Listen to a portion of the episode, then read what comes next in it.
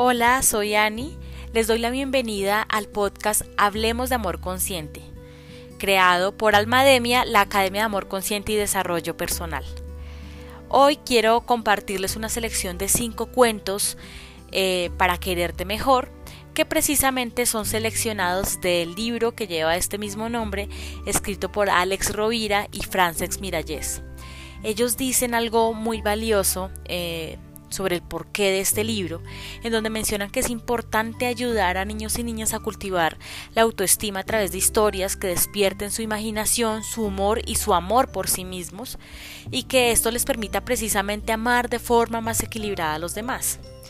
Ellos también dicen que niños y niñas han crecido sin suficiente autoestima y que esto ha llevado a que pasen una vida adulta intentando comprar el amor de los demás a través de relaciones asimétricas o incluso tóxicas, con adicción a la opinión ajena y con ese afán de complacer a todo el mundo, lo cual pues eh, garantizará mucha infelicidad.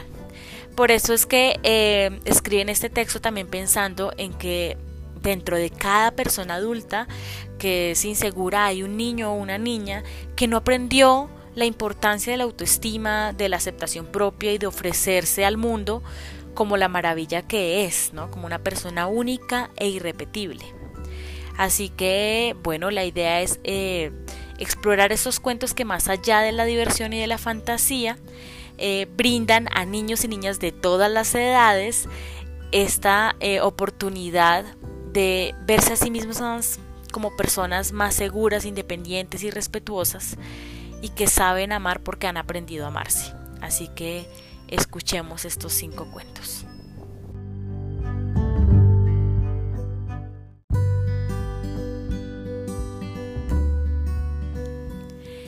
El águila que no quería volar, cuando no queda otro remedio que saltar.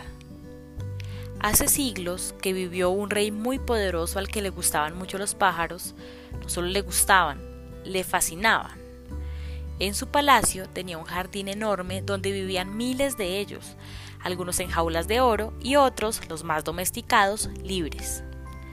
Unos eran especiales por sus colores y otros por lo bien que cantaban. Unos eran tan grandes como un hombre y otros tan diminutos que cabían en el bolsillo del primer ministro. Unos tenían plumas suavísimas y otros hablaban como tú. Cuando el rey no estaba gobernando, se pasaba las horas en su pequeño paraíso alado. Todos aquellos pájaros le hacían muy feliz. ¿Todos? Mm, casi todos. Había uno que no sabía cantar ni hablar. Sus plumas eran ásperas y de un sucio color parduzco. Se pasaba las horas quieto en una rama sin hacer nada. Era un águila. Mi señor, ¿por qué le tenéis si no sirve para nada? le preguntó una tarde su criado más joven. El sultán de Oriente me la regaló cuando era un polluelo. Me aseguró que nunca vería un pájaro que volara tan alto, pero ha pasado más de un año y nunca se ha movido de esa rama ni de noche ni de día. No lo comprendo. Durante todo aquel tiempo, el servicio le había dado la mejor comida, protegían al águila de las tormentas en un cobertizo especial y también recibía los cuidados de un veterinario experto. Los criados le hablaban con cariño y los músicos de palacio tocaban solo para ella. Pero nada servía para que el ave regalada por el sultán levantara el vuelo, así que el rey hizo venir a entrenadores de todos los rincones del mundo. El águila está feliz y sana, pero le falta otra más veterana que le enseñe, le dijo el primero. El rey trajo a la más vieja de todo el reino. El joven aguilucho la miraba elevarse desde la rama muy contento y quieto, hasta que la mayor se cansó de volar para él y desapareció. El segundo entrenador dijo Yo le enseñaré a volar. Para ello se subió al árbol y se lanzó atado unas cuerdas. Una vez, dos y tres. Una mañana las cuerdas fallaron y se estrelló contra el vuelo, rompiéndose los dos brazos y una pierna. El águila ni se movió. Siguieron viniendo instructores de todos los rincones de la tierra, porque el rey pagaba muy bien. Ninguno conseguía que el águila volara.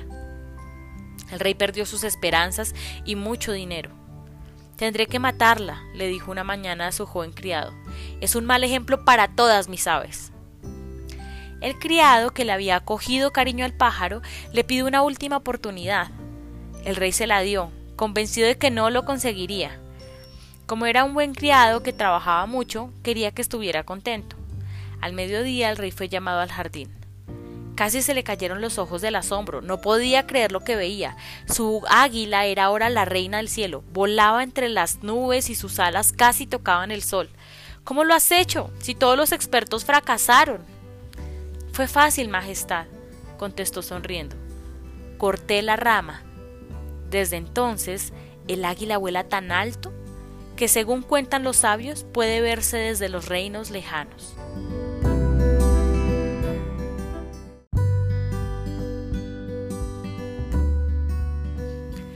para pensar y crecer, la zona de confort. Así es como llaman los expertos al lugar en el que estamos cómodos, y no nos referimos a un sillón.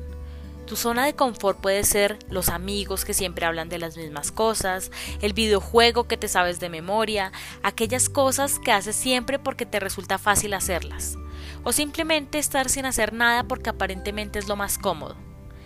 Si quieres levantar el vuelo, como la joven águila acomodada en su rama, tienes que intentar cosas nuevas, aprender a tocar y disfrutar con un instrumento, practicar un idioma que te llevará a conocer amigos y amigas que hoy no puedes ni imaginar, desafiar lo que te da miedo, pero con los pies en el suelo y sentido común para ir ampliando tu horizonte, para sorprenderte y hacerte ser mejor persona. Al principio te sentirás inseguro, pero luego estarás orgulloso de haber ensanchado tu mundo. Es el miedo a perder lo que nos hace perder, y es el coraje y la voluntad de crecer lo que nos da las alas a nosotros y a las personas que amamos. A lo largo de la vida todos tenemos que saltar de muchas ramas si queremos seguir viviendo con alegría y con dignidad. Al hacerlo también mostramos a los demás lo bello y necesario que es arriesgarse a volar.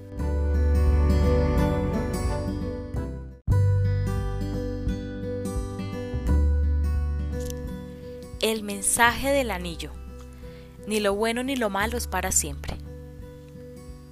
Me están fabricando el mejor anillo del mundo, con el diamante más grande, anunció el emperador a sus consejeros. Y me ha dicho el oráculo que debajo de la piedra debo inscribir un mensaje mágico, un sortilegio para los momentos de desesperación. Ayudadme a buscar una frase. Durante tres días y tres noches nadie durmió en el palacio.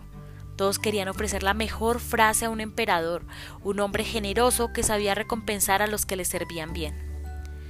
Le presentaron tratados de astronomía, textos en arameo y fórmulas matemáticas de gran complejidad. El emperador la rechazaba desesperado. Solo necesitaba dos o tres palabras capaces de dar aliento, y ninguno de sus sabios lograba encontrarlas. Señor, sé que no sé nada, soy solo un humilde labrador, le interrumpió un anciano. Pero a veces se sabe más por viejo que por inteligente. En mi larga vida he conocido a mucha gente que ha pasado calamidades. He perdido cosechas, pastores a los que los lobos habían matado todo su ganado, en fin. El emperador prestaba atención al campesino que continuó. Pero lo más maravilloso que me ha sucedido fue la visita a un peregrino al que di cena y lecho. A la mañana siguiente, para agradecerme mi hospitalidad, me dio un mensaje que me ha sacado de todos los apuros. Os lo puedo dar, pero debéis esconderlo en el anillo y leerlo solo cuando no encontréis salida a una situación, cuando todo lo demás haya fracasado. Impresionado por aquella historia, el emperador aceptó el mensaje misterioso, que estaba cuidadosamente doblado y lacrado. Lo entregó al joyero para que lo situara bajo el diamante y se olvidó del asunto. Un año después, el país fue invadido y el gobernante tuvo que huir solo a caballo. Tras cruzar un bosque y escalar una escarpada montaña, se encontró frente a un precipicio con los enemigos cortándole la salida. Al pensar que el final había llegado a buscarlo, se acordó del anillo que llevaba puesto desde aquel día en su dedo anular. Arrancó el gran diamante y desplegó el papel que el campesino le había entregado con tanto cariño. Esto también pasará, el emperador se dijo que era cierto. Tanto si lo mataban como si caía por el barranco, el mal trago acabaría pasando. Mientras pensaba en todo esto, se hizo el silencio y una paz suave pareció llenarlo todo. ¿Sus enemigos habían perdido por el bosque? ¿O tal vez habían decidido retroceder porque se habían desanimado? Guardó con cuidado el papel en el interior del anillo y se sentó al borde del precipicio lleno de calma. Una hora después, un grupo de soldados fieles acudieron a su rescate y le explicaron que el ejército enemigo se había dispersado tras surgir una pelea entre dos caballeristas. Sus hombres habían aprovechado para reconquistar el territorio y la paz volvía a reinar en el país decidió celebrar su victoria a lo grande. Invitó a todo su pueblo a una semana de banquetes, torneos y bailes. Se asomó al balcón de palacio para recibir los aplausos de su pueblo. Allí estaban todos, grandes y niños, mujeres y hombres, incluso los gatos y perros. Sin embargo, lo que el emperador deseaba era reunirse con el labrador para agradecerle aquel regalo de tres palabras que poniendo serenidad en su corazón le habían salvado la vida. Al caer la noche, montó en su caballo y fue en su busca para encontrarle un regalo y devolverle el mensaje del peregrino. Ahora que había vuelto la paz y la prosperidad. Pero el labrador le dijo, ¿quién te dijo que este mensaje era solo para los malos tiempos? Su verdad es clara y sirve tanto para los malos como para los buenos tiempos. Sin entender qué le había querido decir con eso, el emperador volvió a leer el mensaje. Esto también pasará.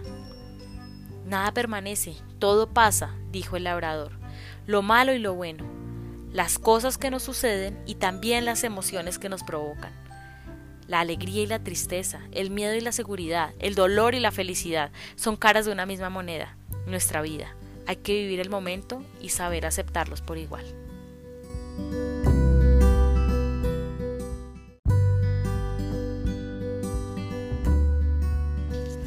Para pensar y crecer, las dos lecciones. Cuando nos sucede algo malo, muchas veces pensamos que nunca más volveremos a estar contentos o contentas, y lo mismo ocurre al revés. Recibimos una buena noticia y pensamos que todo seguirá siendo de color de rosa, pero todo cambia y es bueno que así sea. Dos lecciones que podemos aprender del mensaje del anillo para vivir mejor lo que nos toque vivir. Primero, no hay que desesperarse ante un mal día o una mala noticia, porque esto también pasará. Segundo, dado que esto también pasará, cuando nos suceda algo bueno, celebremos cada instante mientras dure. Tras este poderoso mensaje se oculta un verdadero tesoro.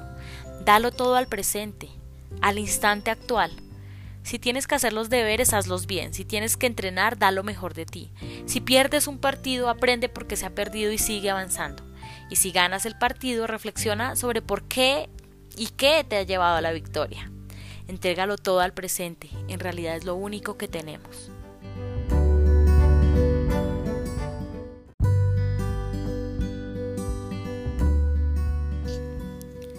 La tórtola y la lechuza. Vayas donde vayas, sigue siendo tú. Cuenta una vieja fábula que una lechuza y una tórtola eran vecinas en el bosque. La primera siempre disgustada porque nadie apreciaba su canto, así que un día le contó a su amiga que había decidido marcharse bien lejos. ¿Pero a dónde te irás? preguntó la tórtola preocupada. El mundo era muy grande y peligroso. Su amiga no entendía por qué quería irse si en su bosque vivían en paz y tenían comida y un hogar confortable. Voy a trasladarme al norte, contestó la lechuza segura. ¿Qué hay en el norte que no tengamos aquí? quiso saber la tórtola. Me han dicho que allí la gente es muy culta e inteligente, replicó la lechuza. Aquí nadie aprecia mi graznido. Yo me esfuerzo, tú lo sabes, y solo recibo burlas. Allí seguro que todo me irá mejor. La tórtola se quedó pensativa durante un buen rato antes de afirmar. Yo creo que dará igual si te vas al norte o al sur. La lechuza abrió mucho sus ojos grandes, redondos como naranjas. Estaba sorprendida, no entendía a qué se refería. ¿Tú eres capaz de cambiar tu voz? Le preguntó la tórtola. La lechuza negó con la cabeza. Su amiga a veces hacía preguntas muy tontas. Entonces da igual donde vayas, si tu voz es la misma, si tú eres la misma, las cosas serán parecidas allá donde vayas. A la gente del norte tampoco les gustarás. Y tras una pausa para reflexionar, añadió, si te gustas a ti misma, en todas partes estarás bien, sin importar lo que piensen los otros. Y si no te gustas, entonces tienes un trabajo contigo misma.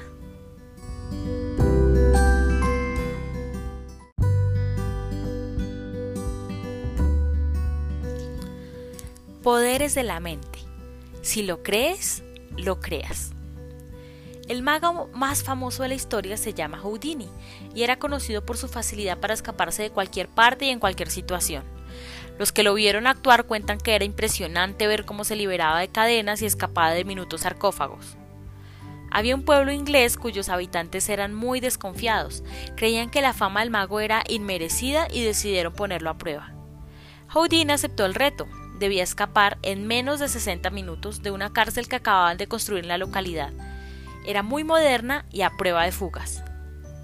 A pesar de confiar en sus cualidades, el maestro del escapismo decidió entrar en la celda con un poco de ayuda extra. Vestido con ropa de calle, ocultó bajo su abrigo una varilla de acero flexible que utilizaba para abrir cerrojos.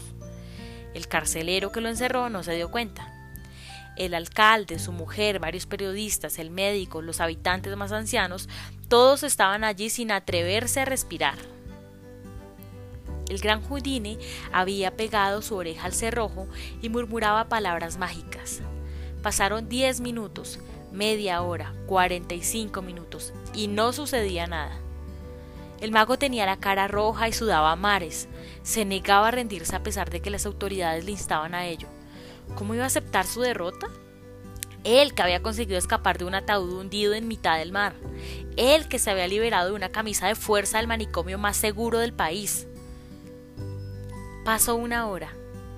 Una señora se mareó y un bebé empezó a llorar. El alcalde bostezaba y la maestra se había dormido de pie. El público tosía cada vez más. El mago seguía luchando sin éxito para forzar la salida. El reloj marcó las tres. Habían pasado más de dos horas. Houdini decidió tomarse un respiro. Estaba agotado. Será cosa de un minuto, se excusó mientras se apoyaba en la puerta de su celda. De golpe, ésta se abrió y el mago cayó de bruces. El público estalló en carcajadas. Todo el mundo sabía lo que el mago había sido incapaz de descubrir. El carcelero no había pasado el cerrojo. La puerta solo estaba cerrada en la mente de Houdini.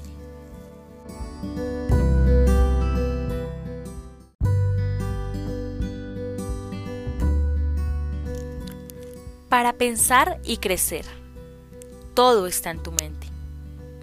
Esta historia que contaba a sus fieles el pastor evangelista Robert Schuller pone en primer plano el instrumento mágico más poderoso del mundo, la propia mente. Decía Henry Ford, el creador de la famosa marca de coches, tanto si crees que puedes como si crees que no puedes, estás en lo cierto. ¿Qué quería decir con esto? Pues que nuestra mente marca nuestros límites. Dos ejemplos.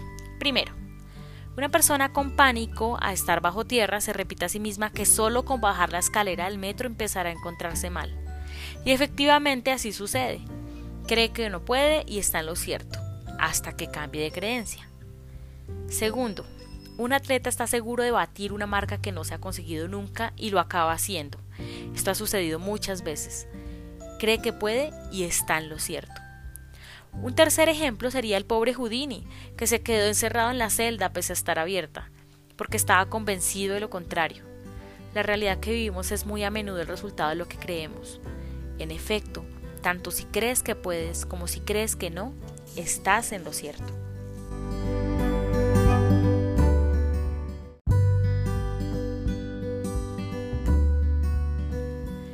El águila y el halcón, juntos pero no atados. Los indios Sioux, grandes jinetes, dominaron las praderas y bosques de Estados Unidos hace muchos años. Uno de los más famosos fue Toro Bravo, un guerrero con mucho valor, amigo desde niño de Nube Azul, la hija del jefe de su tribu. Ella lo amaba también profundamente. Cuenta la leyenda que juntos fueron a ver a Pájaro Sabio, el hombre más anciano de la aldea, como hacían todos los jóvenes entonces. Queremos estar juntos hasta que la muerte venga a por nosotros, dijo Toro Bravo. E incluso en el más allá, dijo Nube Azul. ¿Conoces algún conjuro o una pócima que nos ayude? El sabio reconoció el amor sincero en los ojos de los dos jóvenes y quiso ayudarlos. Sé algo, pero quizá... No tenemos miedo, exclamó uno. Ni somos perezosos, comentó la otra. Haremos lo que sea, gritaron los dos emocionados. Tranquilos, cada uno hará su parte. El anciano agarró entonces a Nube Azul por los hombros y le explicó que debía subir a la montaña más alta de los alrededores. Solo cuentas con la ayuda de tus manos para hacerlo. Con ellas y una red cazarás al halcón más bello y lo traerás vivo después de la luna llena. Dicho esto, a la joven india se dirigió a continuación a Toro Bravo. Tú, cuando alcances la cima de la montaña del trueno, debes capturar al águila más valiente, con las mismas armas, y las traerás el mismo día. Aceptando sus cometidos, los jóvenes se abrazaron y se despidieron con ilusión en sus ojos. Harían lo que fuera para que su amor durara para siempre. Días después, bajo la luna llena, se encontraron de nuevo los tres en la tienda del anciano. Cada uno había cumplido con su misión. Estaban muy orgullosos. Bien, bien, murmuró el anciano. Ahora atad la pata derecha del águila con la izquierda del halcón. Luego dejad que vuelen libres. Los jóvenes hicieron lo que les había ordenado. Sin embargo, los pájaros intentaron levantar el vuelo una y otra vez sin conseguirlo. Caían al suelo, contra las piedras y se golpeaban las alas. Irritados y frustrados, el águila y el halcón empezaron a atacarse con sus picos. El anciano entonces los liberó y volaron lejos. Vosotros sois como estas aves. No lo olvidéis nunca. Si os atáis el uno al otro, aunque la cuerda sea tejida con gran cariño, no conseguiréis volar y os acabaréis haciendo daño. Si queréis que vuestro amor sobreviva al paso del tiempo, volad juntos, pero jamás atados.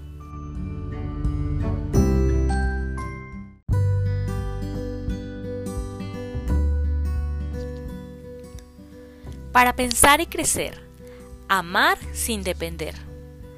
Muchas personas entienden de forma equivocada que amar a alguien es depender, sentir celos o incluso amenazar con lo peor en caso de perderlas. Este tipo de relaciones que vemos en algunas películas románticas se basan en frases como estas. Moriría si me dejaras. Sin ti no soy nada. Eres mi media naranja. ¿Quién puede volar con una atadura tan terrible? Si la otra persona moriría sin ti, te niega la libertad de decidir si quieres estar con ella. Si el otro nos necesita para hacer algo, qué pesada responsabilidad. Y una media naranja solo puede ser exprimida o se acaba secando mucho mejor ser una naranja entera. Por lo tanto, amémonos pero con la libertad de dos aves que vuelan bajo el mismo cielo.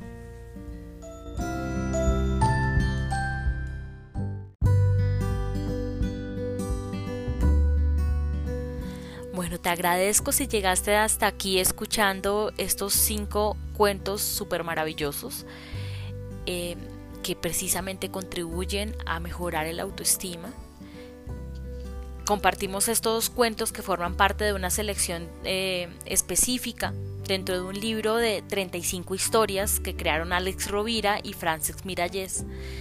Así que eh, si quieres seguir escuchando un poco más de estos cuentos, eh, no dudes en seguirnos en redes sociales buscando a Almademia, Academia de Amor Consciente y Desarrollo Personal, en Instagram, en Facebook, en YouTube e incluso en TikTok. Así que comparte este episodio si te pareció que merece la pena ser escuchado por alguien a quien amas y nos vemos en una próxima ocasión. Un abrazo desde el alma.